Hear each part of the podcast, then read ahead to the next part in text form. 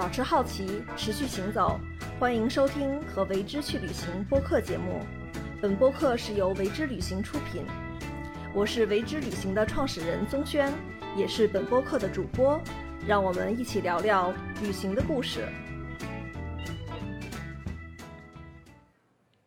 大家好，又到了和为之去旅行播客节目。呃，我是宗轩，现在我们就在位于北京望京麒麟社的有待咖啡九霄电台进行直播。那今天做客和为之去旅行的嘉宾是马拉松跑者，对，或者我们应该叫做爱跑步的李老师。嗯，李老师好。Hello，大家好，我是爱跑步的李老师。对，呃，其实说是爱跑步的李老师，可能大家会从声音就能听出来，其实李老师是一个非常年轻的姑娘。然后，但是跑马拉松有，就或者跑步有多长时间了？嗯嗯，跑步其实从小就跑吧，但是如果好好的、系统的去跑马拉松的话，应该是从嗯二零一六年。嗯，二零一六二零一六年第一场全马是北二二零一六年北马嘛？嗯，那我我想先呃请我们李老师，然后还是先给大家做一个比较具体的介绍。好，哈，那就是我那个抖音的那个介绍呗。来，从头说。那个大家好，我是爱你们的李老师，爱跑步的李老师。那我从二零一六年开始跑马拉松，到现在已经五年的时间了。然后跑过柏林、芝加哥，嗯。嗯，柏林、芝加哥、纽约啊，六六大跑了三个了。全马最好成绩是三小时四十三，然后现在每月的月跑量大约二百公里左右。然后现在在做一个抖音的账号，然后去把我一些跑步的想法呀、一些小知识啊，就是传递给大家。特别喜欢跑步，喜欢用跑步。哎，我自己有一个那个有一句台词，就是你你刚才那个台词叫做什么？跑着跑着看世界。对我自己有一个叫做嗯、呃、用。脚步丈量世界啊，太有气势了！对，做你的这个介绍的时候，但是我就听起来就是，嗯、你就像在我看来就像一个呃跑步的一个标杆一样啊。我觉得我们先回到，还是回到你个人，然后你是从一六年的时候开始跑，我就挺想了解一下你是什么原因，然后就开始变成爱跑步了。对对，其实怎么开始跑步呢？这个原因跟很多人是一样的，就是觉得自己胖，就是那会儿大约那个三十岁嘛，就嗯，你像年轻的时候吃的一样多，但是如果运动量不够的话，其实就是会慢慢胖的，就是身材看起来就会慢慢胖。那会儿大约一百二十多斤，嗯，就觉得女孩子们都是想去减肥嘛。其实这这说白了就是想，大家一提到嗯有什么运动是对于减肥来说最快的、最高效的。一提到这个，其实大家第一反应就是跑步，嗯啊，所以我大约是在一六年年初，就是冬天的时候，嗯，然后就有朋友介绍说，嗯、呃，在北京耐克这边有官方的叫做 NRC 的跑步俱乐部，嗯、他们会带领一些小白的跑者去跑步，去学习跑步，去跑步。然后我记得特别清楚，那天是个晚上，伸手不见五指，然后在朝阳公园里，路灯也不是那么的。好，但是我跟我我爱人和我两个好朋友一起去参加那第一场线下的跑步活动，就那么一次，就爱上跑步这件事儿了。哦，就一次就爱上跑步了。嗯、对，就就可能就是你，去尝试了之后，发现就是当时我跑了，它是二点多公里，三公里吧。对我来说，我当时觉得特别简单。但你看，我爱人和我那两个朋友都已经累得不行了。啊，嗯就是说明你平时可能还是有一些这个运动基础的，是吗？嗯。嗯，他们其实也有一定的运动基础，但是可能就是每个人就跟打游戏一样，就每个人这个你每个英雄的天赋点加的就不一样啊、嗯。那可能有人加在力量上，有人加在敏捷上，那可能我就那种加敏加在敏捷上，加在跑步这块了。就、嗯、哦，我我听起来其实挺羡慕，因为就是如果要让我跑五公里的话，我其实还是要做很多心理准备，然后跑的过程中我要不停的给自己打气。对，其实它就是就是一开始你去。嗯，重新学一一项技能的时候，就不管是跑步，你去打羽毛球、打拳，如果一开始能引导你的这个人，他会给你一个很好的帮助，他会告诉你可以从简单的开始，慢慢的去接触，没准就是可以很好。因为，嗯，就简单来说吧，就比如说一开始你去刚接触跑步。可能现在很多人的想法是说，我比如说去接触跑步的时候，我就先买便宜的鞋子、便宜的衣服、裤子，反正万一我坚持不下来呢？但你你不要这么想，你上来就买到顶，然后你就会觉得，对，两千多的鞋我都买了，我怎么也多跑几次了。我觉得这个 这种心理、这种心理的这种做这种叫什么心理暗示也好，或者这种这种鼓励、这种激励机制还是蛮重要的。对啊，就当你有很好的装备的情况下，你的起点可能会没那么难。嗯，啊这这个这对对对，这个点我觉得还是挺重要的。嗯，后来就是当你这么从呃。这种偶然性，然后跑步，然后一嗯直到什么十公里，自己的这种心理上面有没有什么变化？嗯其实跑步这件事儿吧，其实对很多人来说都是，只是如果你去开始接触它，你感受到它，嗯，你会发现它是会让你快乐的一件事儿。就是你每次，如果你每天都能抽出点时间让自己跑跑步，哪怕快走，然后你就会发现你每天快乐的时间多了。这这现在一个很很很主流的一个论调，不就是就是什么？嗯，抽烟、喝酒、烫头什么的这些不好的东西，嗯，不见得会让你不长寿，因为它让你快乐。对，对，其实中心思想是你找到一喜欢的事情，每天坚持做，你这个人变得快乐之后，你整个人的自信心什么的也就不一样了，嗯，就减少了一些焦虑吧，嗯，因为我们既然我们的这个节目是跟旅行相关啊，我们的嗯主题也叫做跑着看世界。然后我想知道，就是从你，我记得你是跟我聊过，说你是从二零一六年的时候就，二零一六年第一场是北马，北马，现在北京开始。对，北京第一场，当你去参加北马的时候，或者说一个以马拉松的方式是去体验你自己本,、嗯本身生活的城市的时候，嗯这个时候它跟你平时看到的城市有什么区别呢？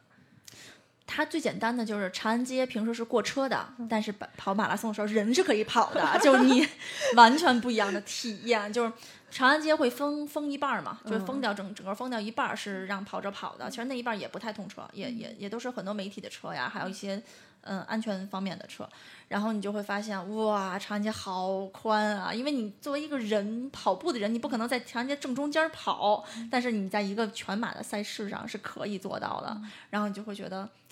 就是整个这个视野是不一样的。然后是不是感觉对自己的生活的城市那个那个体验都不一样了？对你原来就觉得你开车的时候就是觉得长长安街是挺宽的，但你跑的时候你就发现太宽了，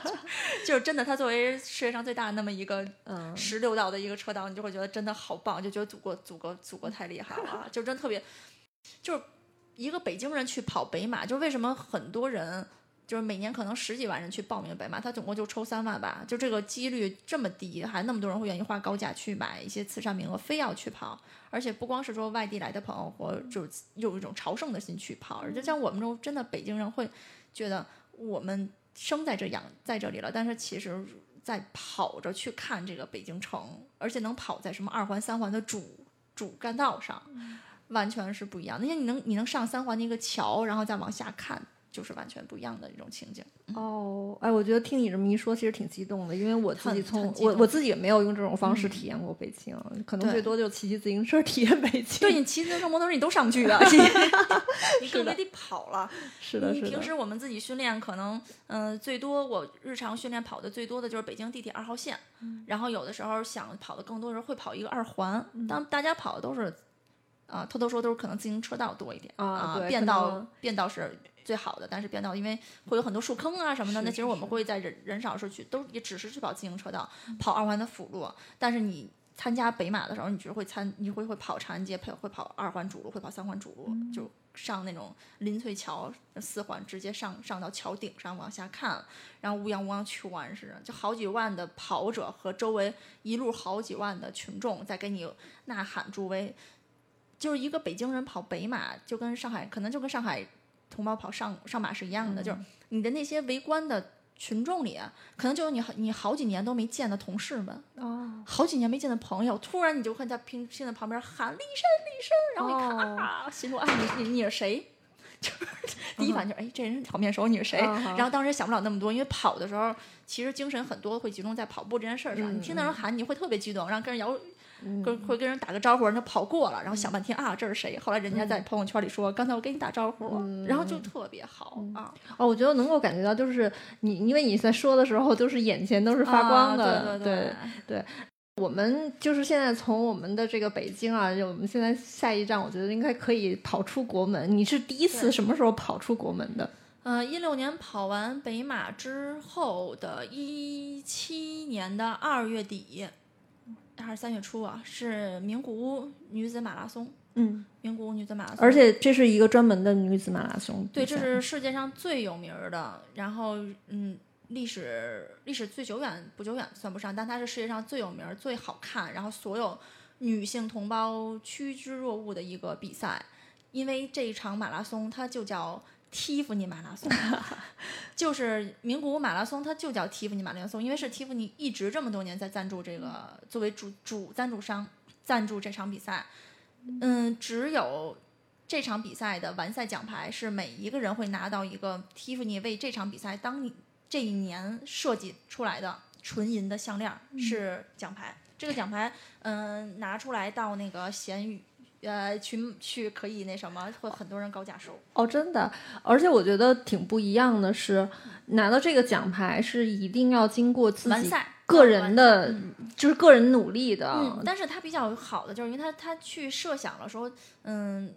我我觉得像像名古屋马拉松这种，其实很多日本的赛事，就这种只要他不是这种像我们嗯去追求成绩的赛事，他们会更多的鼓励跑者去完赛。那更多鼓励跑者完赛，像北马，就传统的马拉松基本上是六个小时完赛，就六个小时就要关门，你跑完就要关门。但名古屋是七个小时，哦，七个小时四十二公里，基本上只要你能。跑完十五公里左右，后面走是走得回去的。嗯，啊，就是他很鼓励女孩子们做这件事，就是更多的就是这种呃，怎么讲，就是呃参与。对他会更多的鼓励女孩子们去报名去参与。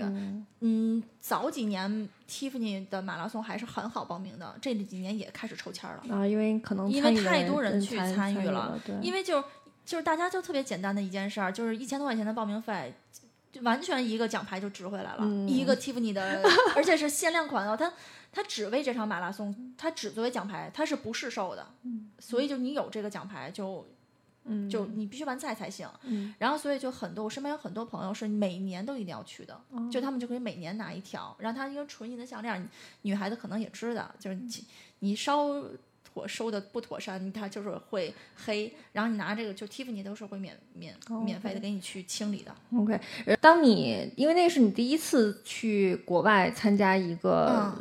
就是这个马拉松赛事，对吧？你当时心情是什么样子的？是不是会不会紧张什么的？不会紧张，因为本身嗯，就刚不是刚不跟你说了吗？可能每人天赋点不一样。嗯，我可能就就跑步天赋就个人觉得好一些，就是跑长距离对我来说从来不是问题，从来不是难事儿。我不需要做任何心理建设哦，跑步对我非常自信。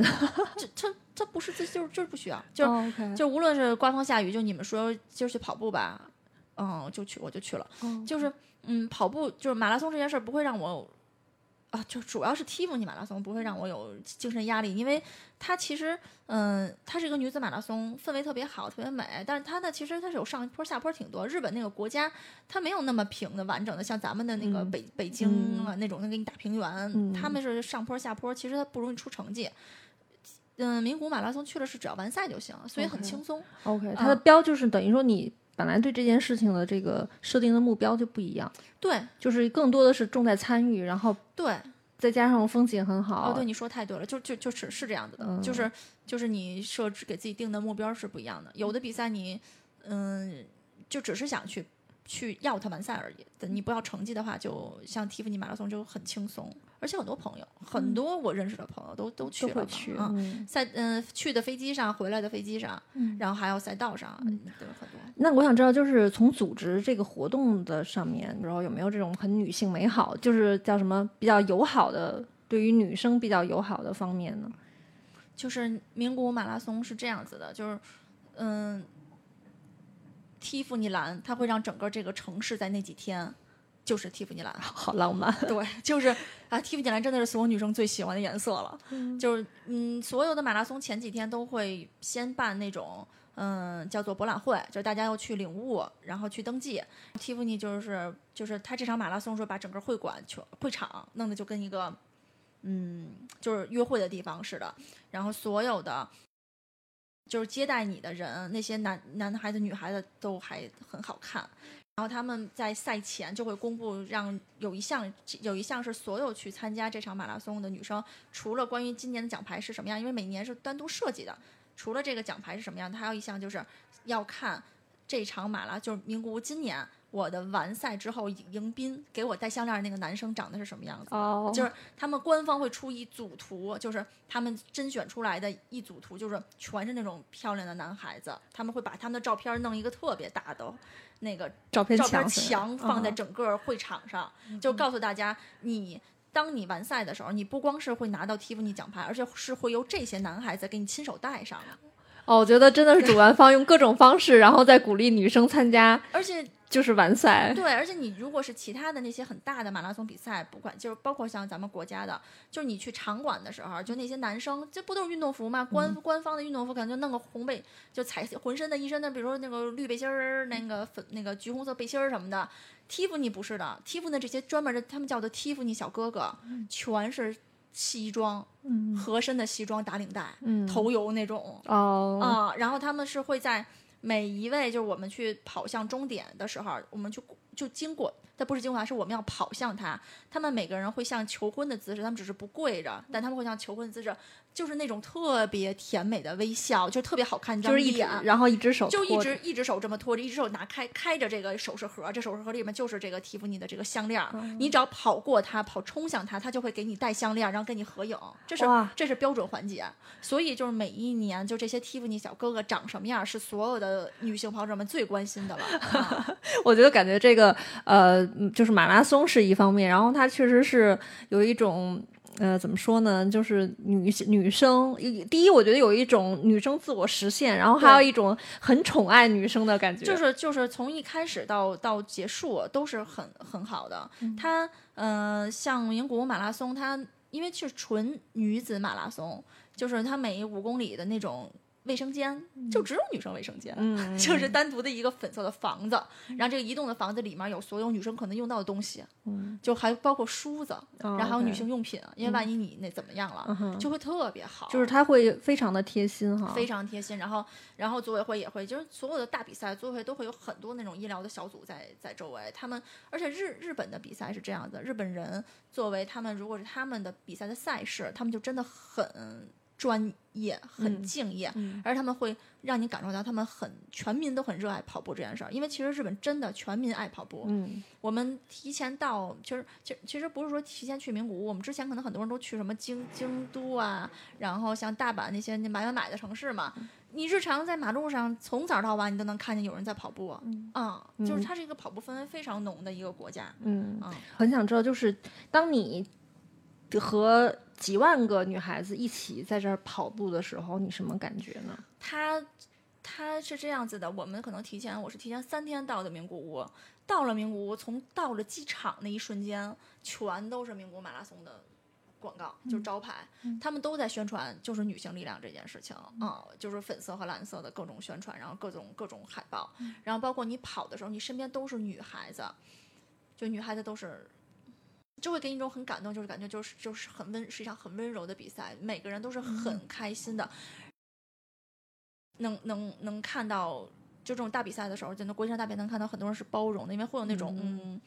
就是女女孩子两个女孩子手拉手说这是我老婆，这是我老婆，就是会是哦那种就是就是、OK，对大家都是很和善的，嗯嗯。嗯，哎，我觉得这个其实特别彰显体育精神，对。真的特别彰显体育精神，而而且就是你刚才提到了这个。比如说他的包容，而且你提到一种很温柔，就是他第一方面他是一个比赛啊，然后他可能是很强调这种呃女生力女性力量的，但是它同时还是一个很温柔的一种表达，我觉得很就就很，它不是一个秀肌肉的那种单纯的秀肌肉，对，因为名古屋你想他给了一个七小时完赛时间，这就是世界上比较算是最长的一个完赛时间给出来的。然后他就是为了让女孩子去完赛，他不是去拼成绩的，因为名古屋的那个赛道情况，它又窄又上坡下坡，它不容易出成绩。那所有的去。那为什么这个名古屋马拉松这么多年越办越好？它的它的那个报名越来越难报，它的报名费从来没有降过。就就它能把一场马拉松办到这么多的好口碑，那一定是有它的道理的。它就是能让你感受到，我是一个女孩子，但我但女孩子跑马拉松可以得到得到重视，因为正常的像我们。嗯，去跑六大、跑跑北京、去跑上海这种国际赛事，男女比例大约是七比三、啊，百分之七十的男生，百分之三十的女生。但是你去名古屋，就好几万女生一起，嗯一万五到两万吧，就、就是都穿的很好看，因为你可以买到很好的照片。嗯你你们知道，这其实，在马拉松赛道上是会有很多官方的摄影师给你拍照的，但这些照片是可以打包买的。哦啊，就很贵，但是很好看。就是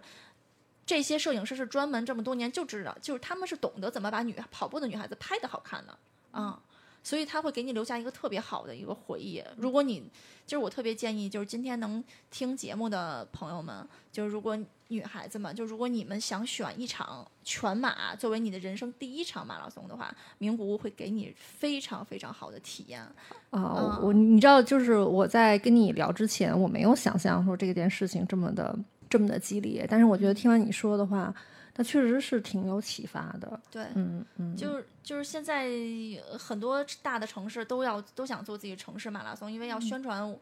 我们这个城市嘛。嗯然后你像又能促进旅游业，然后又能看女生哈，真的那那两天名古屋所有的药妆店都给、都给买空，全世界真的那么多的姑娘去啊，嗯女性的买买买的力量有多强大，所以。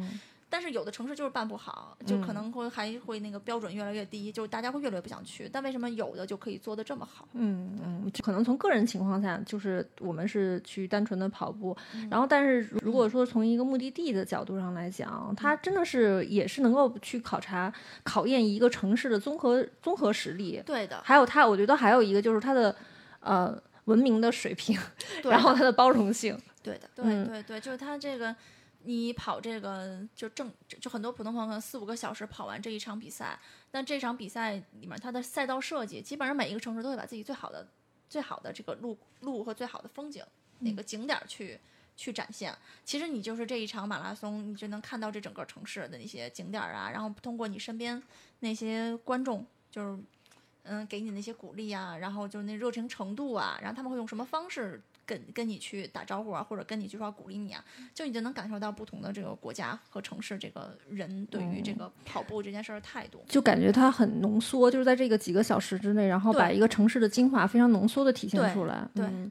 那我们就是继续就是跟着你。就嗯跑全世界，然后那是二零一七年的时候，呃你去跑了名古屋，然后之后呢，下一站你是跑了哪儿？一七年的九月底还是十月初是柏林，然后去柏林。对，第一六大满贯的第一站。嗯，哎，就是你刚才说的这个六大满贯，你能不能先给我们普及一下这个科普？这个六大满贯是一什么情况？嗯，就是六大最强的马拉松。当你把这场把这个六大马拉松都跑完之后，然后他们会给你一个六星，这个六六个奖牌拴在就挂在一起的一整个儿的一个整的一个奖牌。这个奖牌如果能拿到呢，你他会在这个网上网上网站上是有记录的，都能查的，而且很真实。就是你就会被冠以叫六星跑者的一个名号，是不是在跑圈里面，这属于一个标杆型的？对对对，这个早几年在跑圈里面非常非常含金量非常高，但是后来就是，嗯、确实是六这个六大满贯，它两种方式，就要么你就很有钱，你就可以买到所有的名额；要么你就跑得很快，你就可以直通所有的比赛。它只有它只有这两种，所以就要不然你是大神玩家，要不然你就人民币玩家，都可以啊，人民没币玩家，关系啊，就是。我对我是大 V 嘛，没关对系。，但是就算是人民币玩家的话，那他肯定也是要有这个实力去跑马拉松才可以，对吧你？得完赛，啊，它最重要的是你得一般赛赛。哦，对，所以就是这个六大满贯，然后包括哪几个城市？呃，我是一七年的柏林，一八年的芝加哥，一九年的纽约。本来定好的是二零年的伦敦和东京，然后二一年也就是今年的波士顿，因为我不想波士顿是买的，我想冲到女子的三三零就可以作为一个不算普通跑者了，就是想、就是算哦。普通人能跑得快的了。哦，那那希望这个疫情结束之后，你可以继续的这个觉，得我我我真的只差真的只差这个疫情，嗯，我我在一九年跑完纽约之后的那半年，我的备赛的准备都是非常充足的，因为嗯。我要二零二零年的三月份跑东京进三三零，我就可以拿到二一年的波士顿直通了。哦。但是就是因为没有这比赛，呃，那我想还有就问一些很基础的问题，嗯就是这个六大满贯，就是这个六个城市，它是嗯要有一定的报名顺序吗？比如说，哎没有每一个城市没有没有的哈嗯。但只是波士顿是波士顿是没有普通的说，嗯、你的抽签儿，你去正常报名，你抽中了就可以，没有的。波士顿是唯一一场，你要不然花人民币五五万多块钱去买名额，要不然的话你必须是男子，基本上在我这个岁数，男子要进三小时，女子要进三三个半小时全满。哦，那其实已经是在普通人来说很就是它的那个门槛比较高了。对对。对，那那我们还继续来聊，就是嗯。你在柏林的这个第一场，柏林的第一场就是这就算是一个第一场，就是所谓的第一场，就是一个男女混合的这样的一个对国际赛事嘛，就确实是第一次跑这种国际赛事，还是有些小细节还是挺让我震惊的，嗯。就是。对要要说一下，对，就是比如说那个嗯。你会发现，就是去比赛集结起跑的时候，因为大家都需要很提前，他的官方会要求提前很长时间去起跑，他分区起跑，按你之前报名时间，就是你们可能四小时、四小五、四个半，你们不同的区域起跑，等的时间比较长，厕所比较少。那其实真的就很多，你就看很多男男女女就很很很简单的、很轻松的，就就路边离你解决，很近就开始路边解决了，对，哦真的。然后就真的不用遮挡的嘛，有对，因为尤其是你之前是跟名古屋做对照的名，古绝不会这样的，名古屋就 这落差太大了对对对，然后就啊，就第一就是呃，怎么大家都是这样子？然后还有就是都还没有起跑，你就跟着所有的跑者往那个起跑线走的时候，你就发现我真的那些，呃。国外国的这个身高马太大了，就感觉他啊们只要是三四个人、四四五个人是一起跑的那种，一嗯起走的，就感觉前面有一大堵墙，哦，对，就完全就就就完全你看不见前面的路，就觉得他们真的都好高，人哎高马，大。那你跑的时候，你当时你是自己参赛，还是说你有其他的同伴一起？自己参赛，哦，那那嗯这个在人群里面，这个什么感觉呢？嗯，自己参赛，他是嗯，就是就反正基本上就我我们这样成绩的选手吧，就我们想要更好的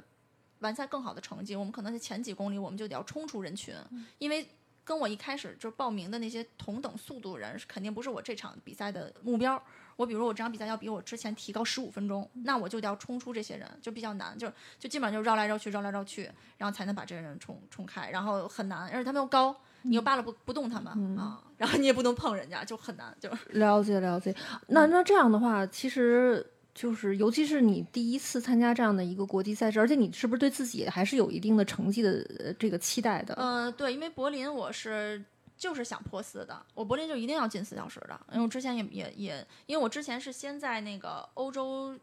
我是提前大约半个月到了。欧洲去旅游，其实，在这个提前比赛比赛前十五天之内，我都没有间断我的训练。嗯。我在我正好赶在那个比赛前的那个七七天是最后一场长距离训练，那天正好是在巴塞罗那，嗯。下着雨，我的计划都没有，就是我的训练课表都没有停，我在沿着巴塞罗那的这个海岸线，然后跑了一折返二十多公里，然后大风呼呼，海风呼呼吹脸，雨就啪啪打脸，但没办法，我那天必须要有一个长距离，嗯啊、然后我爱人特别开心的在。边上海边酒吧喝着小酒，然后抽着烟，然后那个打着游戏，然后我在那儿跑了两个多小时。哦，OK，然后，但是就是因为你一定要是完成，就你对你自己成绩有要求的时候，你还是要按你的目嗯既定目标去做。啊，我发现就是可能真的是跑步的人就是相当的自律啊，就是你会对自己的成绩是有一个比较系统的训练计划的，是吧？对，就是如嗯果你想想要一个好成绩，你就不可能说你没你不训练你不努力就能拿到，这是肯定不可能的。嗯对，但现在因为那个疫情来了也出不去了，我最近这半年一年的可可懈怠了，就是就是特别开心的，可能每次就是五分钟到六分的跑一跑十、嗯公里就很开心了。但那会儿真的就可能就是要按按一定的速度跑多少公里。那那我想还是其实挺想了解一下，嗯就是当你去参加这个柏林的这个比赛的时候，呃，你有什么感觉呢？就这个，就是他从那个一开始的这个嗯、博览会，就你看像名古屋那边都大家都特别热情嘛，然后这边呢感觉就大家都很认真，嗯，就相对可能是不是德德国人民的那种认真的态度，就会特别。呃，认真的啊，对，分分工也很清楚。然后这场整个赛道上呢，也没有说像日本那边人那么多，嗯就是赛道上就是可能在繁华的地方人多一点儿啊，就就就是会有一有一些区别，嗯，但是就是可能还是他每每次当这其实这种这种全马的赛事，他们有会有一些当地一些学校、大学的学生可能会组织去给你们加油什么的。一般路过他们的时候，你会觉得他们好热情，嗯啊，因为他们会希望都给你们亲亲吻或者拥抱都有，他们有嗯专门、专门会有一个一个一个地儿写着你在你路过这里，如果你想要亲吻或者拥抱是可以的，就会一堆姑娘在那里。哦，真的，对对，每基本基本上每一场国际的赛事都有，纽纽纽约啊、波士顿都都特别有名儿。哦，可是不是就是跑到这个一定程度的时候，特别需要这种外界激励呢？就是比如说，嗯，因为因为柏林当时准备的还好，然后没有那么多的感触。其实一八年在芝加哥的时候，也就柏林也下雨了，但没有那么冷。一八年我跑芝加哥的时候下雨，就是身体湿温，湿温特别厉害。我三十多公里的时候，正好是路过他们那边的那个唐人街，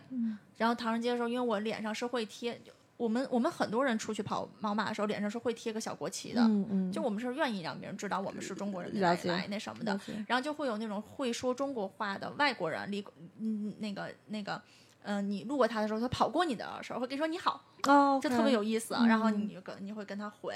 然后三十多公里，芝加哥三十多公里是路过唐人街，然后你就会发现真的是。当有人用中文跟你喊“加油啊，姑娘”时候，哦，那哦，哇就哭了，嗯，就一边跑一边哭，因为太难过了，因为当时失温，就浑身特别冷。当时，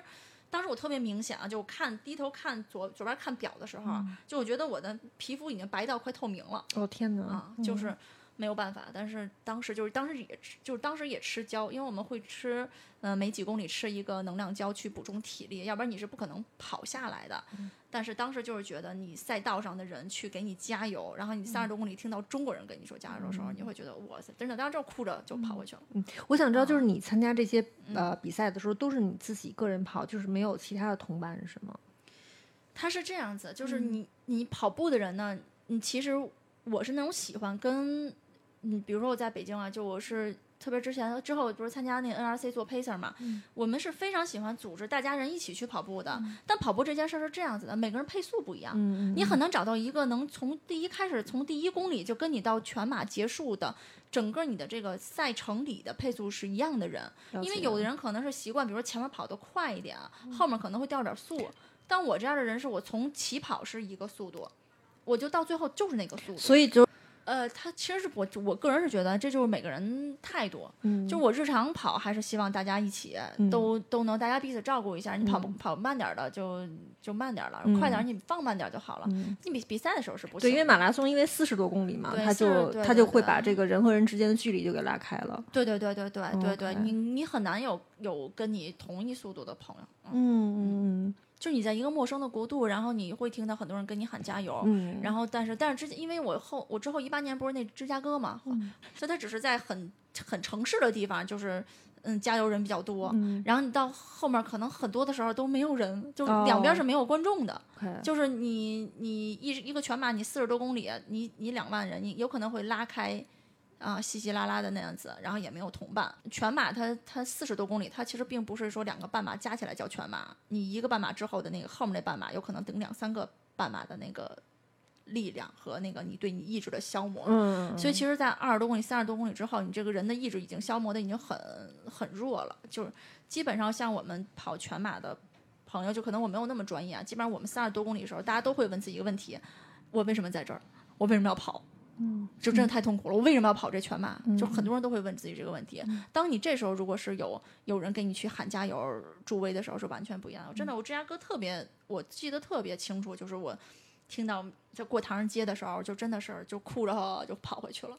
但芝加哥对，就就就就是每一个城市给你的感觉是不一样的啊。听着我现在都有点想哭了，真的真的 真的。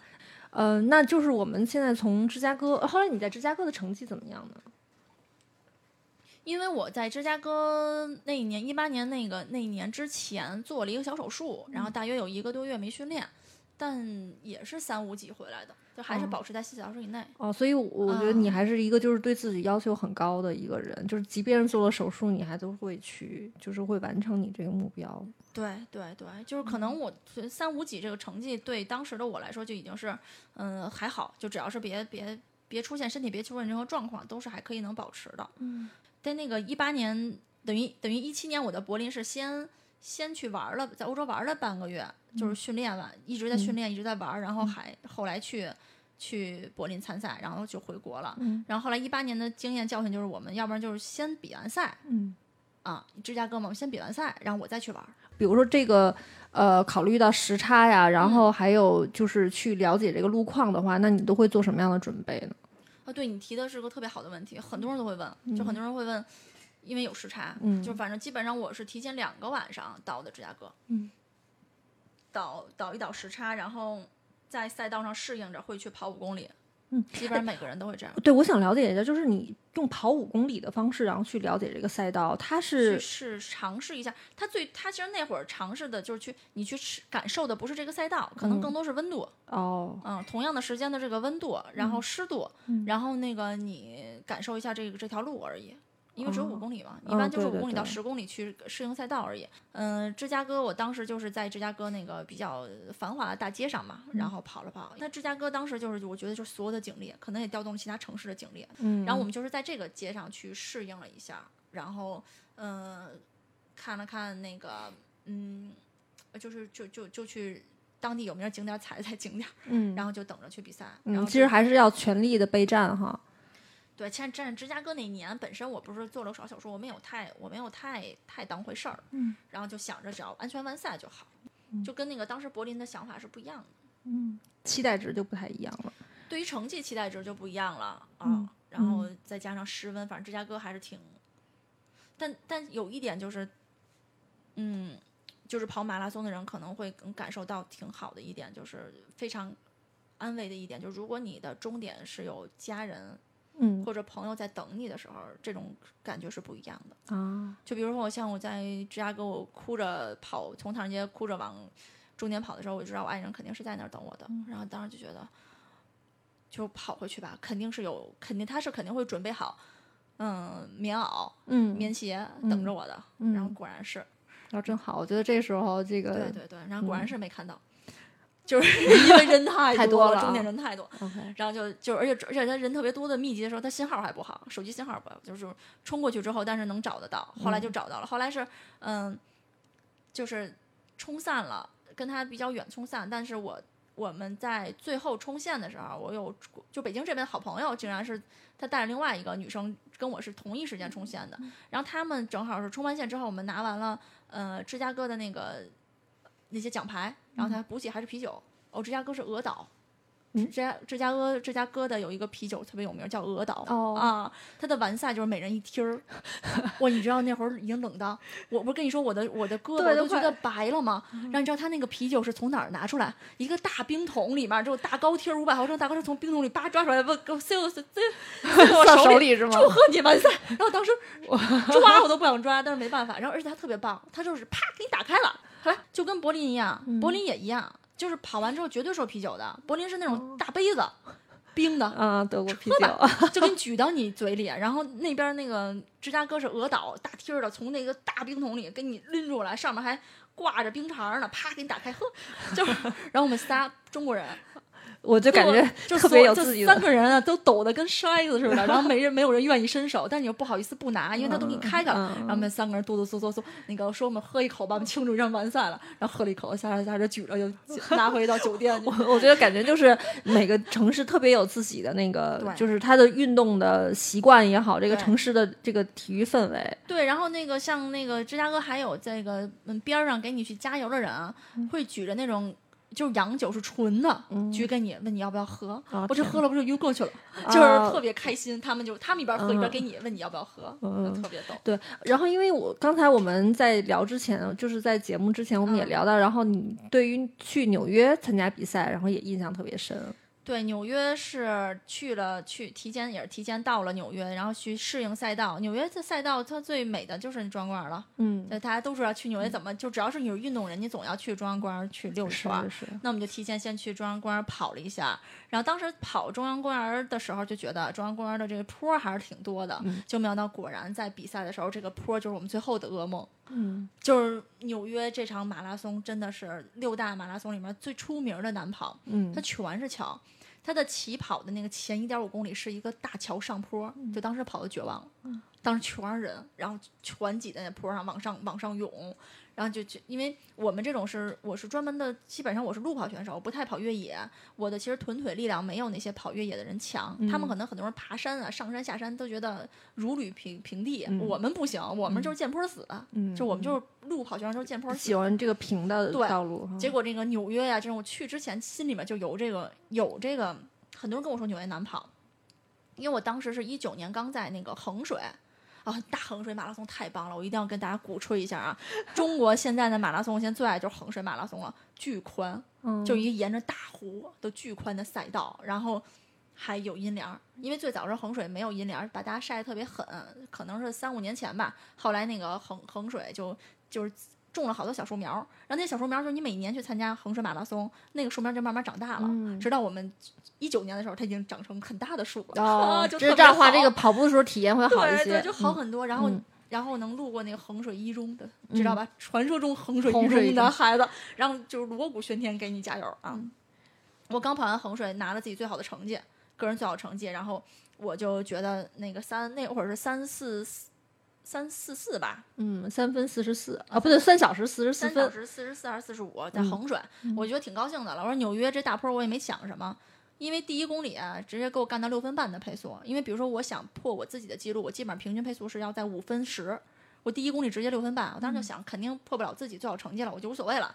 就上吧。然后，然后感受到了就。上了跑道，跑出去这一公里之后，就感受到了为什么大家说纽约的赛道是最虐的，但是所有人都会想再来。就是你发现你耳机，你根本听不见你耳机的声音。嗯从第一公里到四十多公里，纽约人民把整个赛道包围的满满的，哦锣鼓喧天，就是非常有气氛哈，我天哪，就觉得哇，纽约果然人多呀。嗯，就是嗯，什么样的就是各族，感觉就是各个各个那种民族啊，然后国家的人有他们各个唱歌跳舞的方式，嗯，什么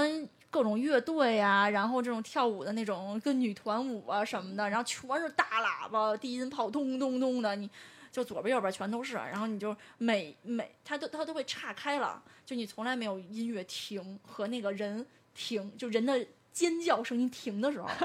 就没有。哎我觉得我我觉得呃，这个纽约的这个马拉松比赛是什么时候？每年的什么时候？呃，纽约应该是十月，嗯对，十月。哎，我记得应该是十一那会儿吧，九月底十一那会儿。哦，我觉得就是哪哎还是11怕哪怕是一个不是马拉松比赛，就是不是为了去纽约跑马拉松的时候，也可以选择这个时候去纽约去旅行。不要不要这个时候去，真的吗这个时候什么都贵，你鸡酒贵呀，你 对，但是感觉气氛很好。真的贵呀，就是觉得真的去了之后发现那钱不是钱呐，啊，是这是。基本上就是就是觉得参加马拉松的人大概有多少？三三万三三万到四万，那哦纽约人是最多的，哦，好像最多的时候能到五万吧，纽约是最多的。嗯嗯然后那个所有感觉纽约所有的酒店都被订满了，便宜贵的。嗯，了解了解，因为确实是，就是我觉得就是当一个就是选择一个赛事的时候去一个城市，而且这种这种整个城市型赛事的话，你确实是能够在一个很怎么说，就是很很浓缩的一个。点上面，然后看到这个城市的很多侧侧面，这是跟平时去一个城市那个感觉是不太一样的。对对，你你你你看，在纽约，我们去适应赛道之前，在那个中央公园跑的时候，也觉得哇，哦对，还有在纽约，它有一点特别好，就是你去跑的时候，你能经过好多场景，就那些嗯。建筑物，嗯，是你那些那些老电影里你你看过的啊，你知道吧？就是。就那些大厦呀，底下的什么冰场啊，然后就是嗯那个公园里的那些有一些角落，它就是你原来看过的那些美剧、特早那些美剧或者电影里面会出现的嗯场景，你就嗯会很感慨。因为还有人专门那个去这些地方打卡嘛，对啊，发发个朋友圈，我这样的话，等你跑一圈儿，就是跑下这个马拉松的话，就把这些全都给跑一遍，对，而且是用跑步的方式。对，是用跑步的方式，嗯，嗯，然后最后最后快都快四十一公里的时候吧，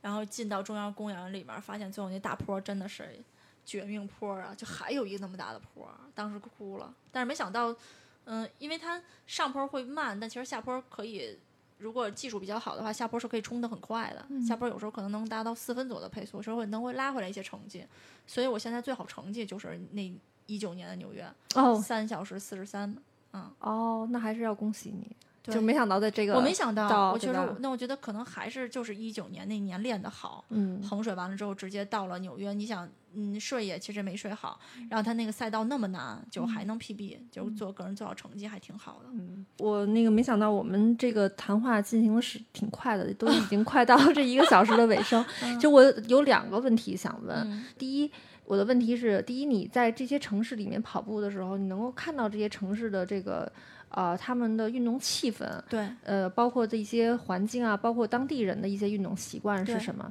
还有另外一个问题就是，这就是跑步，通过跑步这件事情，然后你对自己的认识也会有所变化。嗯。其实是这样子，就是跑步这件事儿是，你看你从一开始跑跑几公里，然后到后来跑十、跑二十，到跑一场全马，就是我会有很多朋友就跟我说，就是女孩子嘛，就是她们在完成第一场全马之后，她特别感动，会自己会哭，她们就会觉得，就是我连一场全马我都能跑跑下来了，我还有什么事儿是不能做到的？就是我很身边很多的朋友，他们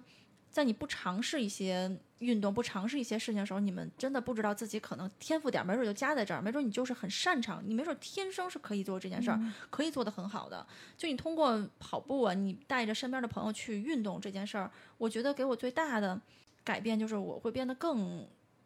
就是正能量一点儿，就是更喜欢去让身边的人参与到这个跑步，或让他们参与到一些新新鲜的运动什么去来，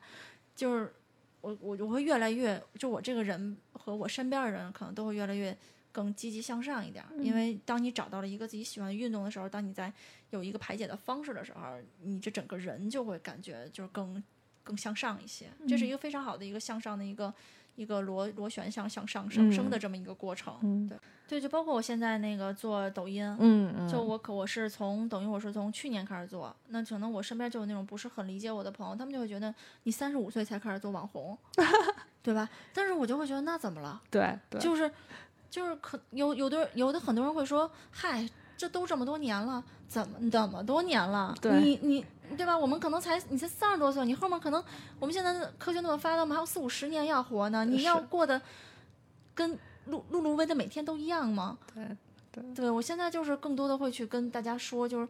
嗯，尝试做些新，去接触一些新鲜事，尝试做一些那个你没有接触过的事儿，你没准就发现自己爱上了。我爱上跑步之前，就我我我都我个人是觉得我自己没有什么爱好的，就我有可能就是那种传统的北京姑娘，就是那种北京摊，然后那种啊，然后那个那个嗯嗯工工工作上一开始也挺好的，后来可能为了谈恋爱，就觉得就是看我老公挺开心的，我就不想工作了，那可能就在家，因为你如果你吃的少点，可能还养得起你的哈。嗯。然后后来就会发现你，当你去做一些新鲜的事的时候，你你你自己是成长的。其实我的爱人也会更开心，他会觉得我更独立了，我我变得更强了，然后他也会觉得，嗯。我这么多年一直保持一个很好的一个身体状态，一个人的这个人的状态，然后他也会觉得，那他也不要做一个糟老头儿，就是、就是那种油腻男，就不要那种三十多岁就是大肚子那种。所以就这东西是可以互相激励的。就比如说，我会跟他说，我说你去运动吧，然后他不去，反正我走了。然后走了，他自己在家，他觉得那他也去吧，就互相是会给大可以给对方。我觉得这是一个非常好的关系的状态。对对对对，就是就是要很多时候就是当你开始做一个新鲜的事儿，你让他让你从里面，你从这件事儿里面觉得你自己变得更强大了之后，他他会其实也会让你身边的人变得更强大。嗯，非常好。对，那就刚才是那个第二个问题，就是嗯你在跑步的时候，啊、因为我们是跟跑着看世界，然后呢，你看到的这个不同的城市也好，或者说人也好，嗯，就看感觉就是有的城市的人就就像什么东东京啊，然后日本那些城市，就是人也不少，但是你跑在马路上的时候，感觉每身边每个人都好安静。你那会儿还就是咱们这边还没开始戴口罩，人家就那么多年就都在戴口罩啊，就可能。你互相不给对方添麻烦，人家不会跟你打招呼。但是你看那个在纽约就不是，那可能你路过，你路过任何一个跑步的人，他们都会给你 say 个 hi，嗯啊，嗯，就这个氛围，其实在北京现在越来越是这样子了。就我也是希望以后大家在路马路上碰到跑跑步的人，互相激励一下，也是很好的一件事。你会发现这个就是城市性格啊，就是世界之大，其实城市性格还是挺不一样的。对嗯嗯。那么我们就是现在节目其实已经快到尾声了，那那就是爱跑步的李老师，李老师，嗯对，那有没有最后跟我们的听众再去分享啊、最后的感言？就是嗯，就是不要想着做很多事情需要很多的心理建设。就特别是运动这件事儿，当你犹豫的这个，其实有有一句话叫这个什么三分钟定律吧，还是五分钟定律，就是你犹豫的这五分钟，如果你已经冲出去了，你没准这件事就完成了。嗯，就不要不要浪费在这这个时间，不要浪费在犹豫上。啊、我觉得这个是非常好的一个人生 tips。好，那么就是今天就谢谢啊、爱跑步的李老师，然后跟我们分享了这么多跑步经验。谢谢谢谢。嗯，好，那也谢谢听众朋友们，然后也谢谢我们的录音师和我们的这个摄像师 Radio 幺九零零，嗯，因为他一直在端着照相机，然后给我们拍小视频。那谢谢大家，我们下次再见。嗯，下次再见。